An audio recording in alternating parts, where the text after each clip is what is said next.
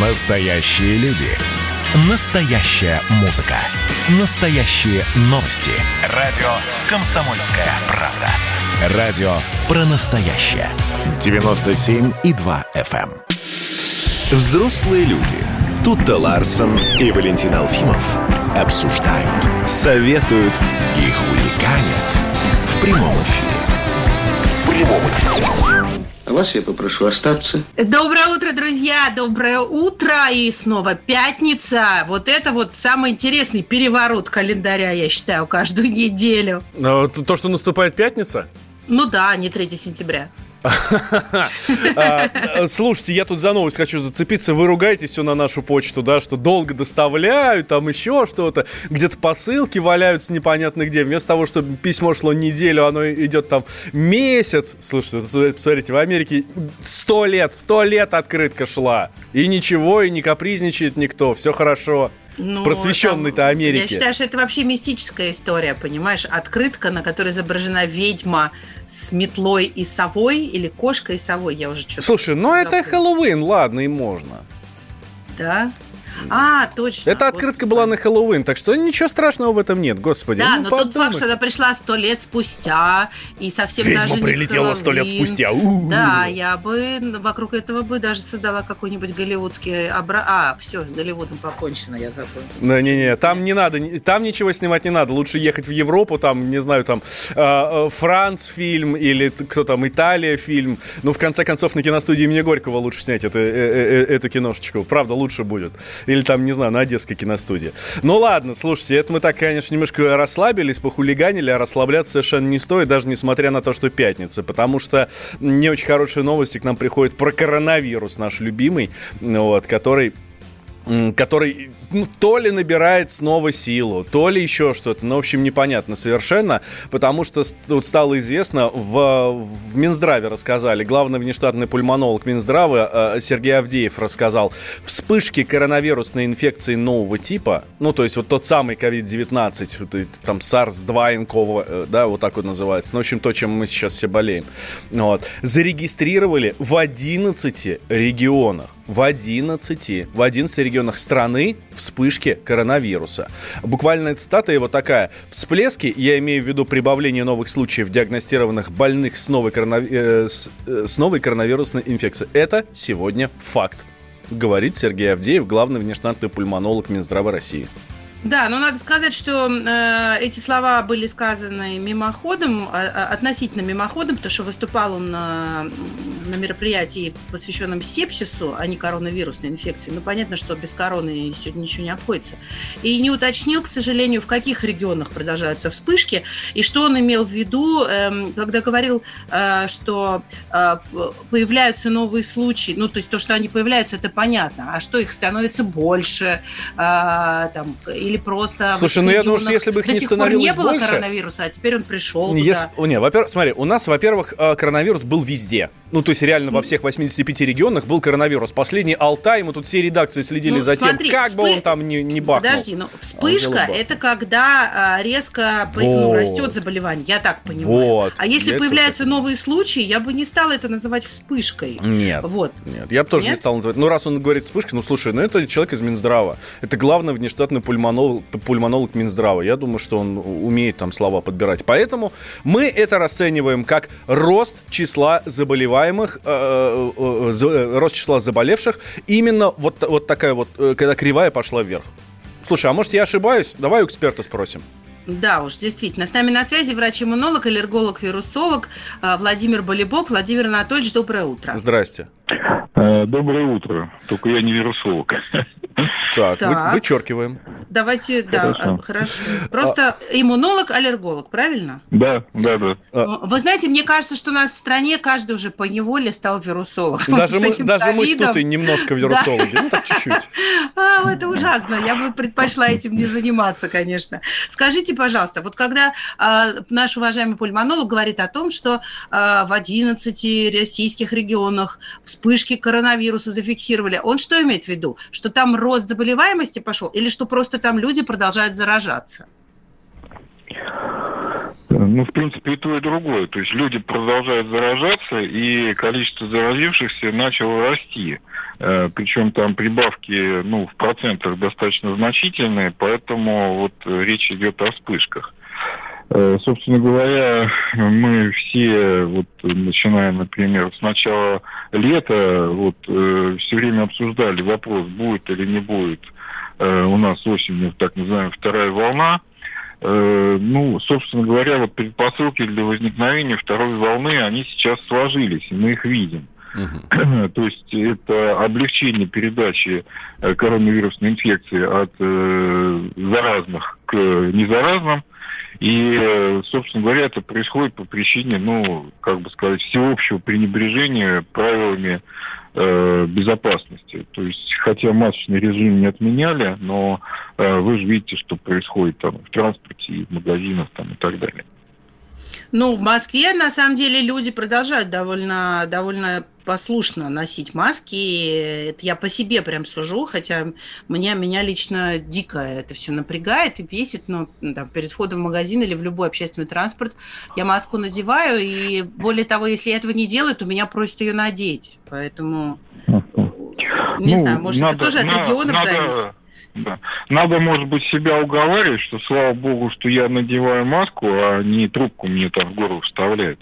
Э, потому что, ну, инфекция остается достаточно опасной, и ну, нету такого ситуации, что утяжеляются случаи, но из тех людей, которые заболели, часть из них на самом деле переносит инфекцию в достаточно тяжелой форме, и, к сожалению, э, есть летальные исходы. Поэтому э, здесь э, все-таки правила надо соблюдать, и э, если все дружно будут соблюдать правила, то все-таки вот этого всплеска э, такого ярко выраженного его не будет. А знаете, что, что заметили сейчас э, родители школьников, включая меня?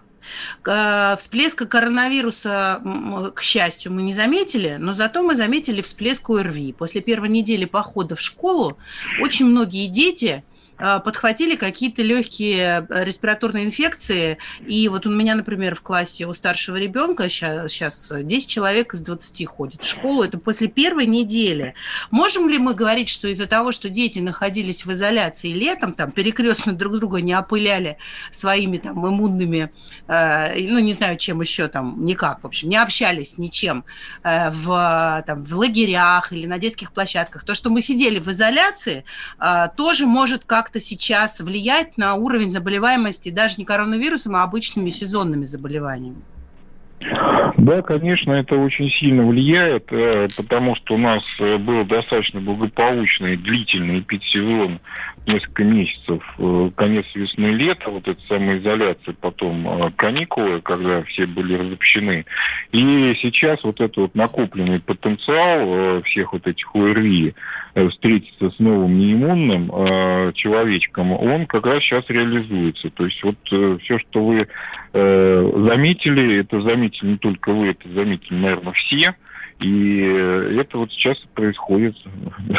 Получается, такая палка о двух концах. Если, если люди сидят в изоляции, то, в принципе, в общем, у них иммунитет ослабевает, получается?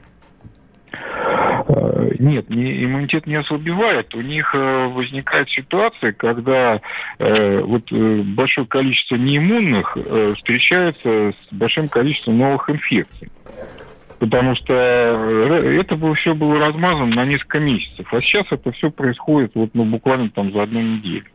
Угу. А, еще, Владимир Анатольевич, смотрите, говорят, что а, коллективный иммунитет к коронавирусу может сформироваться только к осени 2021 года, то есть через год. Э, это нормально и, и почему так долго?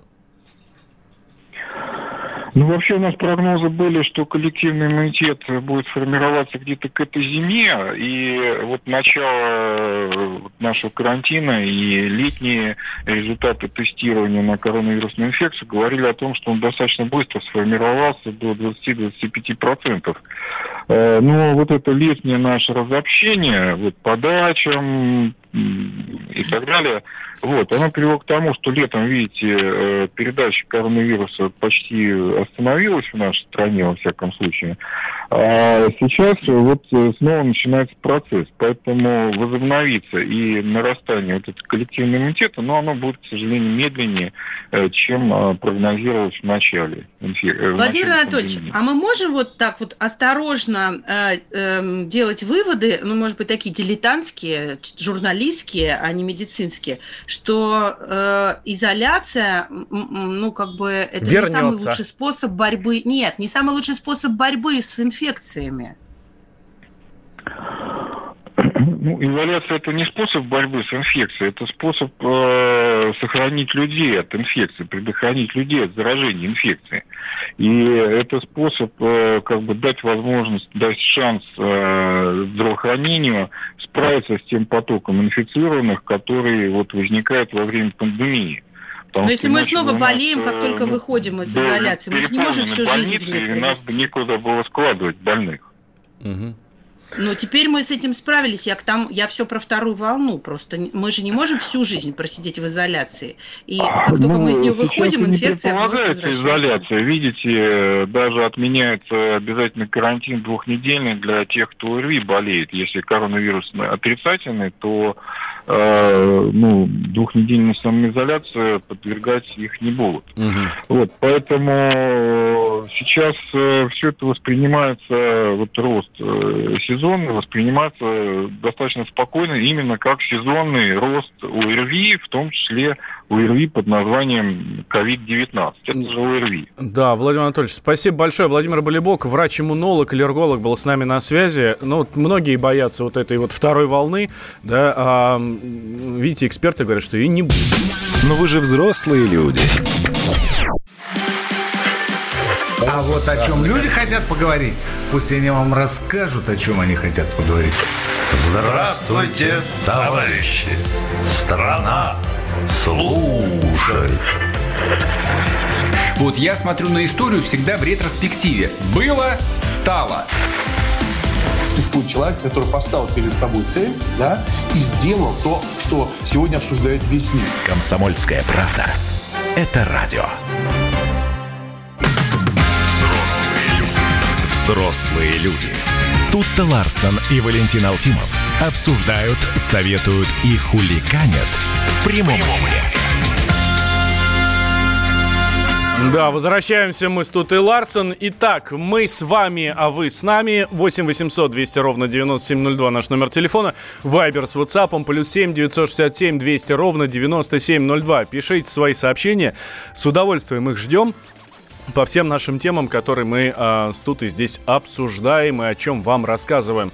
А тем временем есть хорошие новости. Ростуризм объявил о втором этапе программы кэшбэка за отдых в России – и, э, ну, помните, да, вот буквально пару недель назад э, э, как раз мы об этом очень много рассказывали, Ростуризм об этом много говорил, Зарин Дагузова, глава Ростуризма, у нас в эфире рассказывал, что можно купить тур по России и получить от денег обратно. Ну, не все, но там от 5 до 15 тысяч, да, пятнаху можно получить за тур по России. Ну, это же классно, это хорошо. Вот, правда, программа была очень короткая, буквально неделю она действовала, и, и а вот сейчас Второй этап ее, собственно, начинается. И, итак, что нужно знать про этот второй этап? Окно продаж будет значительно больше по времени. До двух, до двух ночей сократится минимальное количество ночей для получения возврата средств, а было 4 ночи. То есть минимум на 4 ночи надо купить тур для того, чтобы получить деньги, да? Вот. Сейчас до двух ночей вся эта история сокращается. А во время, а, а время поездок захватит ноябрьские праздники и Новый год, с чем я вас, дорогие друзья, я поздравляю. Поэтому намного больше народу сможет, э, ну, для себя, с пользой для себя воспользоваться всей этой историей. И 1 октября с, с программы кэшбэка стартует целый ряд регионов. Ура! Да, с этим я вас поздравляю. И среди этих регионов Крым, Краснодарский край, Алтайский край, Республика Алтай, Москва, Москва и область, э, Петербург и область, Калининград и Калининградская область, Ставропольский край. И надо сказать, что э, вот этот тестовый первый, э, первый вариант, э, который мы получили э, с туристическим кэшбэком, был весьма успешен. Туры э, в августе в первое окно продаж купили примерно 70 тысяч человек. Это значит, что россиянам история с кэшбэком понравилась, и поэтому программу решили продлить. Причем теперь она захватит еще и ноябрьские праздники, и даже Новый год. Вот. До этого э, прошлая программа, которая действовала, она действовала до 20, э, до 20 декабря. Вот. То есть там вы, у, у, уехать в, в отпуск надо было им до 20 декабря. Вернуться уже там, когда хочешь. Ну, неважно совершенно. А, а сейчас, видите, захватывает еще и новогодние праздники. И это прекрасно. Тем временем российские авиаперевозчики возобновляют рейсы на Мальдивы. Вот. А, а отдых россиян, собственно, э, точнее, отдых на Мальдивах у россиянам стал намного интереснее после вот этих вот новостей. Видите, я только что сказал, и сразу интерес поднялся, да? Очень приятно. Вот. А, и, и они, соответственно, подешевели. Спрос растет, предложение, собственно, не растет, а оно остается на том же самом уровне, поэтому э, начинают падать цены. И это совершенно, совершенно прекрасно. Ты уверен в этом? Мне кажется, что интерес поднялся обратно пропорционально курсу евро с долларом. Как-то так. Э, с нами на связи Александр э, Циндекиди, эксперт по туризму, генеральный директор туристической компании Музинидис Travel. Александр Македонович, здравствуйте. Доброе утро. Доброе утро. Здрасте. Э, говорят, Мальдивы подешевели. Это правда? Ну, э, я бы начал с того, что к Мальдивам э, неприменим термин э, дешевые Мальдивы. Я не говорю, что дешевые, я говорю, что подешевели. Ну, понимаете, когда, когда на улице минус 25, а завтра минус 20, то говорят, ну, потеплеет, да, минус 20. Э, согласен с вами. Поясню, о чем идет речь. Э, Мальдивы также пострадали, как и все остальные страны, э, вследствие пандемии. И сейчас э, отели на Мальдивах предлагают колоссальные скидки. Э, то, что в обычной мирной жизни, скажем так, э, было абсолютно э, неприменимо к Мальдивам. Скидки достигают 50-60% на проживание в отелях. В этом смысле Мальдивы действительно подешевели. Угу. Но что касается авиаперевозки, э, то действительно э, дела обстоят не столь радужно. Э, потому что пока еще э, перевозки не так много, э, авиаперевозчики авиакомпании чувствуют какое-то свое такое некое монопольное положение, и поэтому стоимость авиаперевозки действительно сейчас несколько выше, чем в обычное нормальное время. А именно, например, с вчерашнего дня начал выполнять рейс Аэрофлот. С сегодняшнего дня начинаются рейсы э, авиакомпании Emirates через э, стыковочные рейсы через Дубай. И, если не ошибаюсь, по-моему, 1 октября Turkish Airlines начинает выполнять рейсы через Стамбул. Угу. Пока еще нет ряда других авиаперевозчиков. Например, пока еще не начал выполнять рейсы Qatar Airways через Доху, стыковочный рейс, которые тоже пользовались колоссальной популярностью. Но в любом случае, Самое главное, я считаю, что Мальдивы сегодня, сегодняшнего, со вчерашнего дня, скажем так, стали э, доступны россиянам, можно там отдыхать. И это самое главное. Ну, э, можно, если денег хватит, может быть, мы посмотрим на какие-нибудь более бюджетные направления. Вот мы очень, э, мы не, не очень поняли ситуацию с Грецией, когда опускают 500 человек в неделю в страну. Явно речь идет не о туризме, да, а скорее там о лечении или посещении родственников, или там к своей недвижимости люди поехали. А какие-нибудь перспективы есть в этом, ну, в этом направлении? Конечно. Э, я, наверное, для начала поясню, немножко прокомментирую э, показатель 500 человек в неделю. Угу. На самом деле там э, никаких ограничений нет. Будут ли это туристы или просто какие-то, скажем так, пассажиры, летящие там по бизнесу или еще что-то. Аналогичная практика была применена Греции в отношениях с Израилем. А, также, когда открывали э, туристические потоки с Израилем, сначала было э, аналогичный показатель 500-600 человек. Далее, э, по прошествии буквально там одной-двух недель, э, показав по статистике, что прибывают э, скажем так, здоровые люди, не носители коронавируса, которые не несут угрозы ни Греции, ни Евросоюзу, э, постепенно этот показатель начал увеличиваться. Поэтому я думаю, что э, и в случае э, между Грецией и Россией э, этот показатель э, начнет э, в ближайшее время расти. Но здесь есть другой момент, гораздо более важный. Э, что произошло? Греки заявили о том, что готовы принимать россиян. Но пока российская сторона э, не заявила о том, что она готова выпускать россиян в Грецию. Поэтому, увы, мы пока еще ждем э, решения российских властей. Э, и как только оно будет озвучено, мы очень надеемся, что будет принято положительное решение. Э, и тогда начнутся туристические потоки из России в Грецию. Но пока, увы, этого нет. Александр Македонович, Мы смотрите, говорят, кэшбэк возвращается, вот этот вот туристический, да? Вторая Да. волна кэшбэка будет результативнее первой? И больше ей людей воспользуются, как думаете? Э, Несомненно, Э, я убежден в том, что эффект будет э, многократно больше, потому что э, в таких вопросах э, действует кумулятивный эффект, я бы это так назвал. Потому что, несмотря на широчайшее освещение этой акции в, практически во всех СМИ, тем не менее, об этом пока знают далеко не все россияне. Э, Многие, которые успели воспользоваться э, этой акцией, наверняка будут делиться впечатлениями и результатом участия в этой акции со своими знакомыми, друзьями и так далее. Поэтому, еще раз повторюсь, убежден, а вторая волна кэшбэка будет гораздо более массовой и результативной.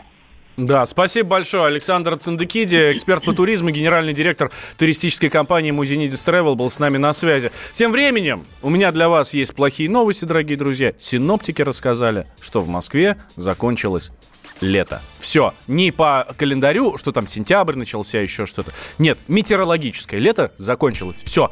Вот посмотрите сейчас на улицу. Вот так выглядит начало осени. Мы вернемся после перерыва. Тут Ларсон и Валентин Алфимов в студии.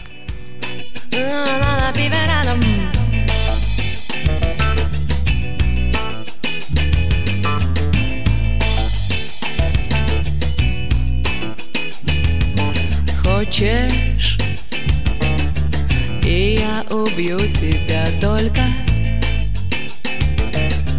Оставлю фотки твои после. Куплю за франки очки видеть Никто не будет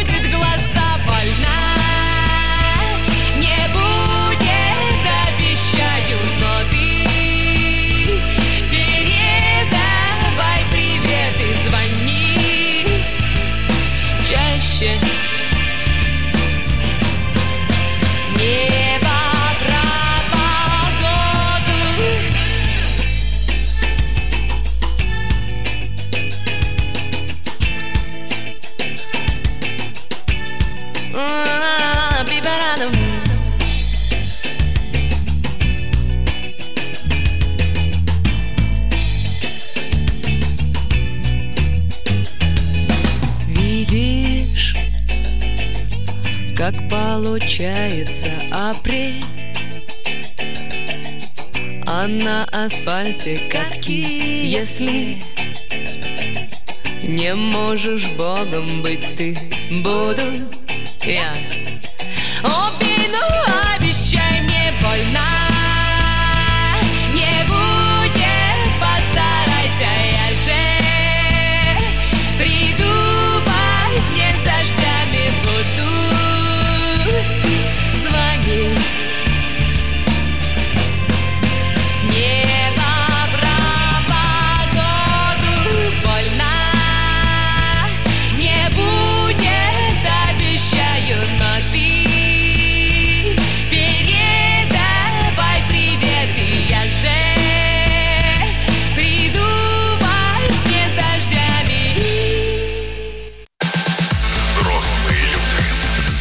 Взрослые люди. Тут-то Ларсон и Валентин Алфимов обсуждают, советуют и хуликанят в прямом эфире. И продолжаем рассказывать вам все самое интересное, что происходит у нас в стране и в мире. И э, Greenpeace э, волнуется в Российской Федерации, потому что Роскомнадзор придумал новые санпи... Роспотребнадзор. Смотри, д- д- Не, подожди, вот здесь написано Роскомнадзор в Да, это просто я читаю. в- Они ошиблись, да? это в интернете А, окей, дураки хорошо. сидят. Смотрите. А, понятно. Роспотребнадзор а, принимает новые санпины, согласно которым продукты и другие товары запретят продавать в тару покупателя. А, что имеется в виду? То есть а, люди, которые социально ответственные и думают об экологии, например, по дороге на работу, проходя мимо любимой кофейни, берут кофе не, не в картонный или пластиковый стаканчик с собой, как обычно в кофейне предлагается, а в свою чашку, с которой они а, в кофейню заходят. Или, например, вы идете за покупками в супермаркет и несете с собой авоську, а не покупаете А в эту авоську, да, пакет. а в эту авоську вы накладываете огурцы, помидоры, мандарины, бананы, ну, что вот лежит, да, вот в этих всяких там пятерочках Дикси и всяких остальных магазинах, вот прямо вот на входе здесь, да, вот, овощи, фрукты. Или, например, э, да, и даже не знаю, честно говоря, какие примеры при- э, приводить, но вы прекрасно понимаете, о чем речь, да? То Что, есть... сыр, а, колбасу, а что, какие проблемы? Я все это в пакетики в отдельные кладу, все равно пакетики есть. Вот. Но здесь надо понимать, в слушайте, упаковке. пока эта история совершенно не принята, нет.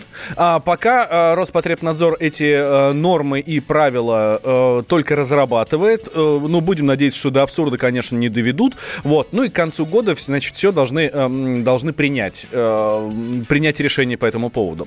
У меня к вам, дорогие друзья, сл- вопрос. Вы за кого в этом споре? Нужно ли разрешать покупателям приходить в магазин со своим пакетом, да, или нет? Пускай все, пускай все будет упакованное, вот, или там со стаканчиком, соответственно, нет, только вот там в пластиковом или в бумажном стакане вам, значит, будут наливать, а в свой ни, никаким боком. Ну Вот. А, плюс 7 967 200 ровно 9702 это наш номер Вайбера и WhatsApp для ваших сообщений. А, Вы за кого в этом споре? А с нами Вань, на тут- связи... Тут, тут- Что? подожди, Что, Сек, что? тут просто надо пояснить нашим слушателям, может быть, кто-то не понимает вообще, в чем кипиш. Мы же боремся за а, zero waste, да, за ноль а, отходов. А, и, соответственно, каждый раз, если ты берешь упаковку одноразовую там, в магазине или там одноразовые стаканчики или пластиковые трубочки, это все вредит окружающей среде. Вот почему Greenpeace бьет тревогу. Да. С нами на связи Антонина Евтешина, эксперт проекта «Ноль отходов» Greenpeace России. Антонина, здравствуйте. Доброе утро. Слушайте, объясните нам, пожалуйста, что хочет Роспотребнадзор? Э, Ну, на самом деле, Роспотребнадзор не такой ужасный злой. э, Нет, казалось нет, мы бы, его любим и уважаем, просто, ну вот есть, Мы не так- понимаем, есть такая идея, проблема. да, и мы не очень ее понимаем. Да, да, да. И сейчас я постараюсь объяснить. Дело в том, что в рамках э, так называемой регуляторной гильотины старые нормативные правовые акты заменяются на новые. То есть они как-то усовершенствуются, обновляются. И вот в том числе под раздачу попали правила к торговым объектам, то есть к тому, как должны быть организованы магазины и рынки, что в них можно продавать, что нельзя и каким образом это можно делать. Вот. И, соответственно, в старых правилах э, было написано о том, что неупакованный товар можно приобрести, в том числе в тару покупателя, но она должна быть чистой и сухой. А в новых требованиях которые были разработаны в этом году. Такой пункт заменен, э, точнее он присутствует, но там немножко другая формулировка. Теперь неупакованный товар можно э, отпускать, то есть покупать только в с, использованием специальной потребительской упаковки, так называемой, которая должна соответствовать определенным требованиям, требованиям технического регламента Европейского Союза. Но, как мы понимаем, наши с вами эко-мешочки, наши с вами стаканы многоразовые, контейнеры, про которые мы говорили раньше, они не соответствуют этим техническим регламентам, потому что они многоразовые. А по техническому регламенту вот эта вот тара покупателя, она должна быть одноразовая. И как вы совершенно правильно отметили, все это ведет к огромному количеству отходов.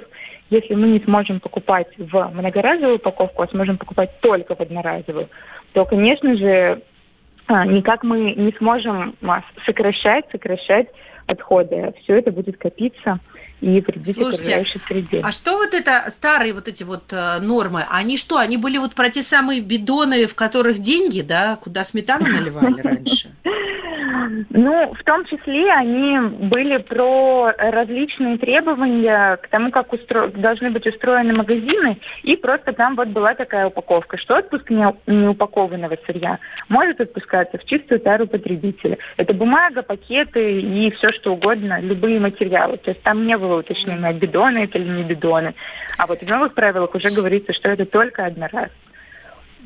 А, слушайте, а почему же так интересно происходит? Я понимаю, что ну там у, у каждого ведомства свои э, интересы, свои задачи, но ведь у нас президент об экологии говорит, наверное, уже больше, чем даже об экономике. Мы вроде э, мечтаем там к какому-то 30-му году перейти на нулевую, э, там, на на 99 там, или 100% переработки нашего мусора, а Роспотребнадзор создает условия для того, чтобы этот мусор множить. Да, совершенно верно вы отмечаете. Иногда получается так, что лучший враг хорошего, что в одном месте постарались э, соблюсти все правила, а в другом вот образовали мусор. Ведь Роспотребнадзор – это такая инстанция, которая отвечает в том числе за санитарно-эпидемиологическую обстановку. И вот в борьбе с новым коронавирусом тоже они на передовой. И вот э, такие правила использования одноразовой упаковки, они как будто бы должны предотвращать распространение как раз-таки всяких вирусов, болезней и тому подобного, что это якобы более гигиенично. Но на самом деле, если вы когда-нибудь покупали салат в свой контейнер в магазине в отделе кулинарии, когда этот одноразовый контейнер берет э, продавец, этот контейнер совершенно не похож на стерильный. Он похож на обычный контейнер, просто одноразовый. Слушайте, я Вот, вам больше скажу. У нас в универсаме, который был раньше прям под нашей редакцией, я сам лично наблюдал, как в этих контейнерах котята лежали, а, и все Ой. у них было хорошо. Да ладно, серьезно? Это чистая правда, да-да-да. да. Вот, вот. И получается, что вроде как этот контейнер должен быть лучше, чем ваш родной контейнер, который вы точно знаете, когда мыли. Но на самом деле, конечно, по-другому выходит. Слушайте, Вот. но даже с 18 стороны, если я не мыл контейнер, это же мои проблемы. Ну, то есть, ну окей, я там могу э, после этого там плохо себя почувствовать, у меня заболит живот. Какое-то отношение имеет вообще к Роспотребнадзору, к эпидемиологической обстановке, там, к государству? Ну, то есть, Знаете, ка- для это нас же, это это же не я же, подождите, это же я не, это же не я выливаю кофе из своей кружки в общую, в общий чан, да? Это мне наливают в грязную кружку кофе из чистого кофейника. Что хочу, то и пью. Да. Да, к сожалению, это для нас тоже остается загадкой, почему вот такие вот с ног на голову требования у Роспотребнадзора. Ну ладно, будем следить. Будем следить, будем надеяться, что действительно до абсурда вот эта вся история не дойдет. Антонина Евтешина была с нами на связи, эксперт проекта «Ноль отходов» Greenpeace России. А что вы нам пишете, дорогие друзья? Вот хорошее предложение. Еще в своей одежде нужно запретить приходить. На входе нужно одна, в, в одноразовую переодеваться. А что, местами уже бахилы заставляют надевать, конечно. Особенно, Маски когда в там- поликлинику приходишь. Ну, не только в поликлинику, знаешь. это- А помнишь, тапочки в музее выдавали, чтобы паркет не царапать? Ты не представляешь, как я по ним скучаю. Почему? Э, Ну, потому что можно было кататься как на коньках по всему этому паркету, по Зимнему дворцу какому-нибудь, например. Вот по- ты по зачем в музей ходил. Конечно, понятно. конечно. Так, что еще у нас спрашивают? А пиво мне нальют в мою тару, пишет нам слушатель. Нет, нет, нет. Если, будут при, при- если будет принята вот эта вся история, то нет, не нальют. Только в, только в их стакан. Так, э, я за любой кипиш против пластика, пишет нам наш слушатель постоянный Дэйв. Да, окей, согласны. Вот. И вот еще э, ощущение, что когда я приношу домой мешок продуктов, такой же мешок выбрасываю в мусорку со, всеми, со всякими упаковочками. Именно, именно. Вот с этим бы хотелось побороться. Или когда онлайн заказываешь э, что-то, тебе привозят это в трех слоях пупырчатой бумаги, удавиться. Нет пластика. Но вы же взрослые люди. А бутерброд есть как кот Матроскин до сих пор не научились. И давайте мы сейчас э, проведем ну, достаточно объемную беседу про... О нашем будущем, в котором теперь возможно все. Раз и сделали некий прорыв. Вот сегодня мы хотим поговорить, прорыв ли это, почему так много шума. Вся страна слышала об этом. Есть те, кто смотрят в небо и мечтают о звездах. Комсомольская правда. Это радио. Взрослые люди. Взрослые люди. Тут-то Ларсон и Валентин Алфимов обсуждают, советуют и хуликанят в прямом эфире. Здрасте еще раз, дорогие друзья. Тут Ларсен Валентин Алфимов здесь. Слушайте, а давайте вернемся к... Вы думали, раз Ефремову вынесли э, приговор, и раз э, дали ему там вот эти вот 8 лет э, колонии общего режима, то все на этом закончилось? Нет, на этом все не закончилось. Но теперь это, знаешь, как в сериалах называется? спин да? Когда э, Ага. ответвление такое. Продолжение следует. Да, продолжение, но не про главного героя, а про втор- в- в- когда в сериале главными героями становятся второстепенные герои. Вот. Ну и, кстати, когда речь идет об адвокате Ильмане Пашаеве, еще неизвестно, кто тут главный герой. Ну да. Ну, в общем, смотрите, Министерство юстиции э, Российской Федерации собирается внести представление о прекращении статуса адвоката Ильмана Пашаева. Тот самый адвокат, который защищал Михаила Олеговича Ефремова. Вот. Эм, об этом говорится, собственно, на сайте ведомства. Вот. Ранее вице-президент Федеральной палаты адвокатов Геннадий Шаров подтвердил нарушение этики Пашаевым, а также несоблюдение правил профессии. Ну, Ильман Пашаев с этим согласен. Он сказал, что я согласен, нарушил кодекс, кодекс этики адвоката, сказал лишний журналистам, это действительно нарушение, но признал также, что в его квалификационных действиях, ну, то есть в связи с его адвокатской деятельностью, комиссия, а, а, адвокатская палата Северной Осетии нарушений не нашла. То есть как профессионал он действовал правильно, но этически был некорректен, скажем. Да, да, с- вот. Тем временем а, Михаил Ефремов поделился, что ищет нового, нового адвоката, не устраивает его, э, как э, работал с ним Ильман Пашаев. Ну, об этом, кстати, говорят и многие, там, не знаю, зрители, наблюдатели за этим процессом, и эксперты тоже об этом говорят, что если бы не Пашаев, ну, наверное, срок был бы поменьше у Михаила Олеговича. С нами на связи Андрей Князев, адвокат, председатель Московской коллегии адвокатов. Андрей Геннадьевич, здравствуйте. Доброе утро. Доброе утро. Ну, Андрей слушай, Геннадьевич, э, я прошу прощения, мне вот э, вообще изначально непонятное отношение Ефремова и Пашаева. Да, Мне казалось, что адвокат и подсуди, ну, подзащитный работают в такой, ну, достаточно близкой э, э, связи, э, связке, что между ними доверие, и более-менее оба понимают, что происходит. А в случае с Михаилом Ефремовым все время было такое ощущение, что он какой-то объект, а не субъект этого процесса. Как такое вообще возможно? согласен. Да, полностью с вами согласен. Мне кажется, что вот одна из сторон процесса, это Михаил Олегович немножко был введен в заблуждение и уж э, очень, видимо, настойчиво себя проявлял э, Эльман Пашаев, потому что, что говорить, отторжение было с первого дня, ну, не говоря про э, такую довольно дерзкую биографию, три раза исключение из коллегии, из палат адвокатов и один раз уголовное дело, человек посидел в тюрьме, вот, погасил судимость, вступил почему-то в э, палату Северной Осетии Алании, хотя проживает и работает в Москве. Я думаю, что сейчас все эти вопросы будут выяснены. Но, опять же, если человек хороший актер там, или хороший радиоведущий, э, когда он попадает в стрессовую ситуацию, может быть, именно для этого и нужен адвокат, чтобы разъяснить ему, чтобы ну, как бы в какой-то момент даже поставить на место. Потому что, конечно, иначе как шоу ничем это не назовешь. Мгм.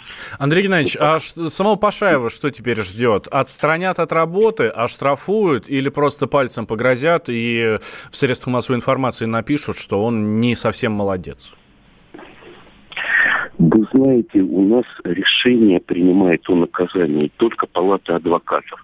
Э, то, что написали, что нарушил кодекс э, адвокатской этики, это действительно так. А то, что касается вмешательства в дела защиты, в позицию, это и не может сделать адвокатская палата, потому что жалоба от самого клиента не поступала.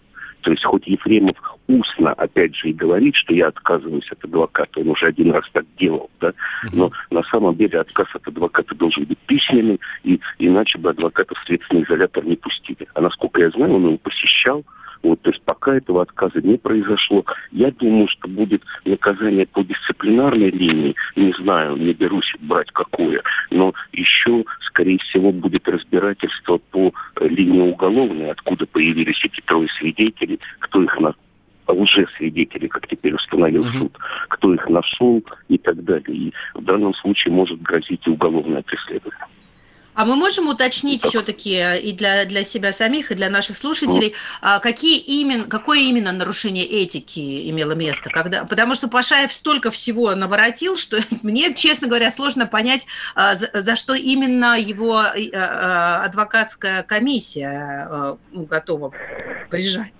Да, дисциплинарная комиссия может вынести три решения.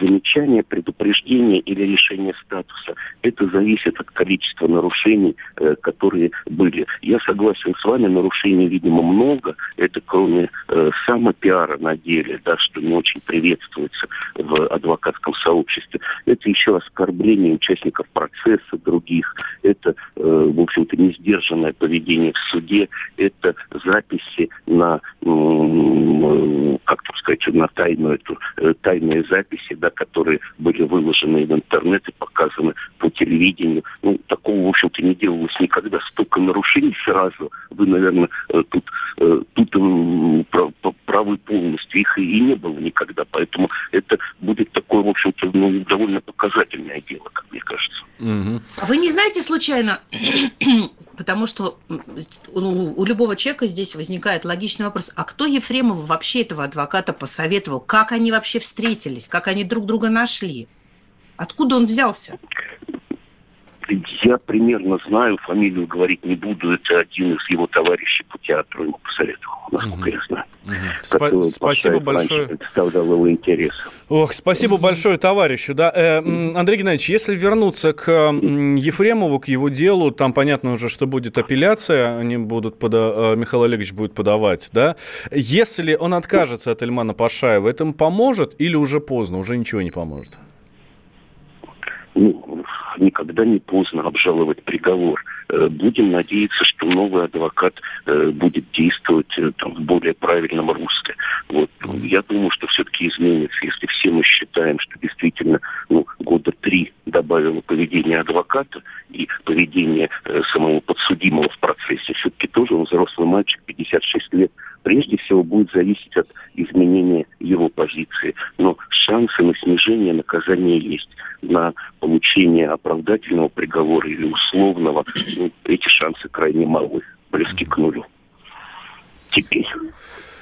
Да. Вот так бы я сказал. Да, спасибо большое, Андрей Геннадьевич. Андрей Князев, адвокат, председатель Московской коллегии адвокатов Князев и партнера, был с нами на связи. Ну, сам, кстати, Ильман Пашаев заявил, что э, осуществлял защиту актера Михаила Ефремова по вот этому делу абсолютно бесплатно. Это он рассказал в эфире телеканала «Москва-24». Говорит, я и мой партнер Елизавета Шаргородская работали бесплатно. Вот.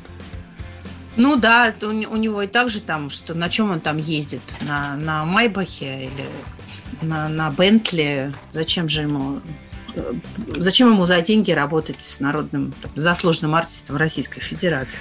Ну, в общем, мы будем следить за этим делом. Оно, конечно, очень непростое, и оно по вине участников этого процесса, ну, на мой взгляд, и по вине Ильмана Пашаева, наверное, в первую очередь превратилось действительно не судебный процесс, а в настоящее шоу.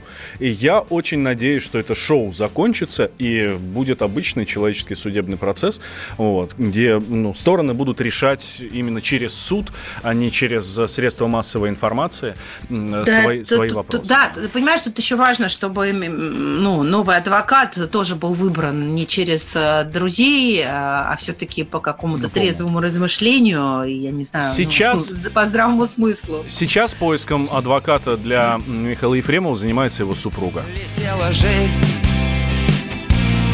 мелькали этажи Навстречу тем, кто превратился в тень Летела так быстро и нелепо табак, становился пеплом.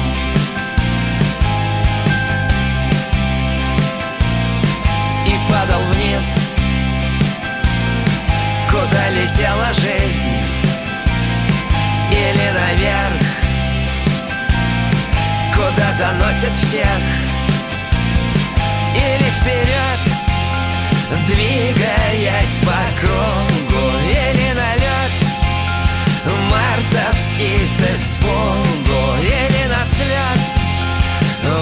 чертить фигуру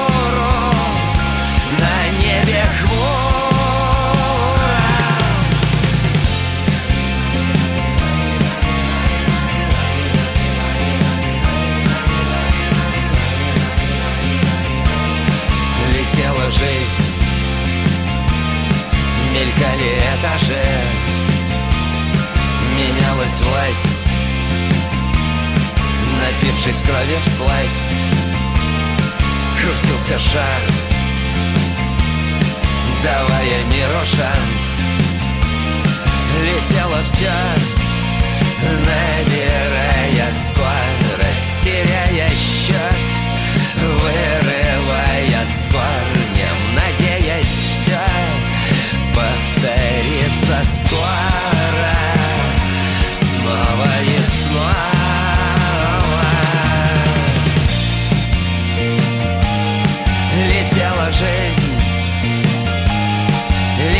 Летела жизнь, летела жизнь, летела жизнь, летела жизнь. Настоящая музыка. На радио «Комсомольская правда».